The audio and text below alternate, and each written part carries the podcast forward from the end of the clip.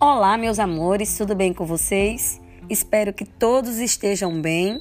Vamos para mais uma semana com aula de filosofia sobre as condições para o surgimento da filosofia nascente. Sabemos que a Grécia, considerada como Hélade, nada mais foi do que um conjunto de cidades-estados, polis, que se desenvolveram na Península Balcânica no sul da Europa.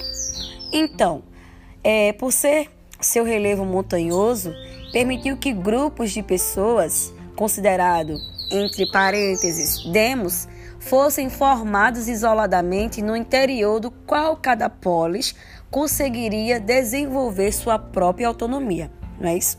Então, constituída de uma porção de terras continental e outra de várias ilhas, bem como também em virtude da pouca fertilidade dos seus solos, é, sabe-se que a Grécia é, teve de se desenvolver o comércio como principal atividade econômica. Assim, e aproveitando-se do seu litoral bastante recortado e com pontos naturais, conseguiram desenvolver também a navegação para expandir os negócios, bem como mais tarde sua influência política nas chamadas colônias. Então vamos lá para é, dar seguimento para entendermos né, um pouco sobre a sociedade.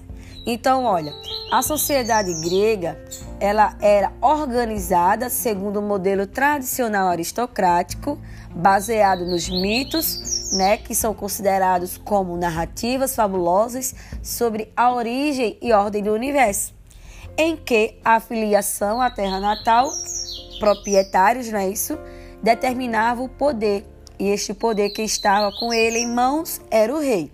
Então, esse modo de estruturar a sociedade e pensar o mundo é comumente classificado, pessoal, como período homérico.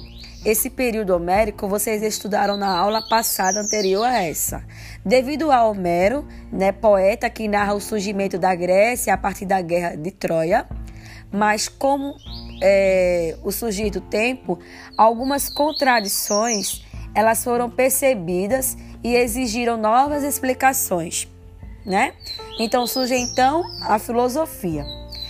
Então eu vou começar a explicar para vocês sobre os principais fatores que contribuíram para o aparecimento da filosofia, né?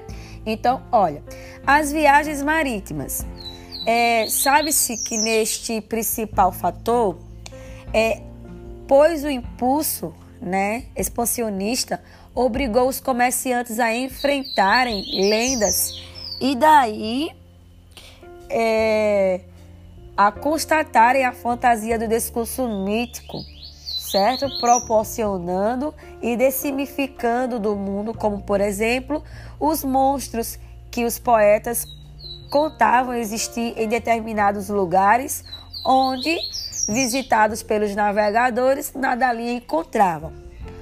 Outro fator que contribuiu para o surgimento da filosofia é estar como a construção do calendário, que permitiu a mediação do tempo, né, segundo as estações do ano e da alternância entre dia e noite e isso favoreceu a capacidade dos gregos de abstrair o tempo naturalmente e não foi como potência divina.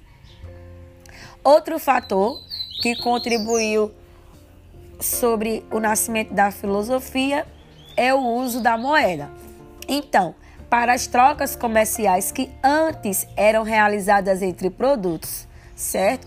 Então, isso também começou a provocar o pensamento abstrato, já que o valor agregado aos produtos dependia de uma certa análise sobre a valorização.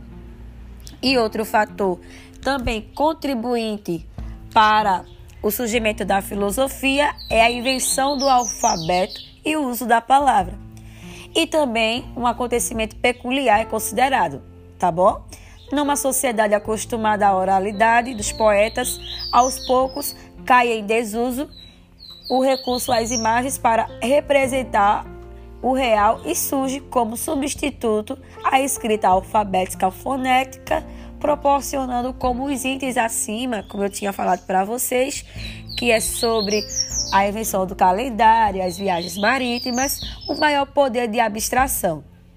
Sabe-se que a palavra não é mais usada como nos rituais esotéricos, né? fechados para os iniciados nos mistérios sagrados e desvendavam é, os oráculos dos deuses. Portanto, pessoal, é, nem pelos poetas inspirados pelos deuses, mas na praça pública que eu tinha falado para vocês em sala, que ela considerada que era considerada como ágora, ela poderia ter um grande conforto cotidiano entre os cidadãos. Outro fator também que contribuiu para o surgimento da filosofia foi o crescimento urbano. É também registrado em virtude de todo esse movimento, assim como o fomento das técnicas artesanais e o comércio interno, certo? E as artes e outros serviços, características que eram típicas das cidades. Outra parte também que foi muito contribuinte para o surgimento da filosofia foi a criação da política, que faz uso da palavra para as deliberações do povo. Povo significa demo em cada polis, por isso democracia ou o governo do povo, certo? Bem como exige que sejam publicadas as leis para os conhecimentos de todos, para que reflitam, é, critiquem e a modifiquem segundo os seus interesses.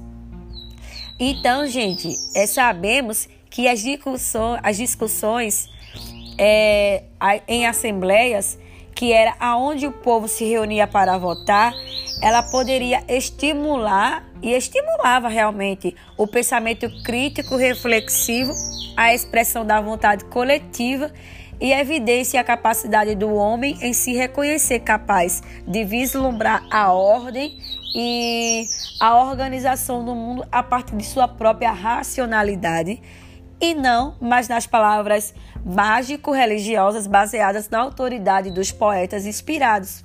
E com isso, foi possível, a partir da investigação sistemática das contradições, da exigência de rigor lógico, surgir a filosofia que tem aquela grande divisão, né, sobre filos e sofia, que tem um bom significado, trazendo aqui para vocês como amor à sabedoria. Esta é a aula para a turma dos primeiros anos.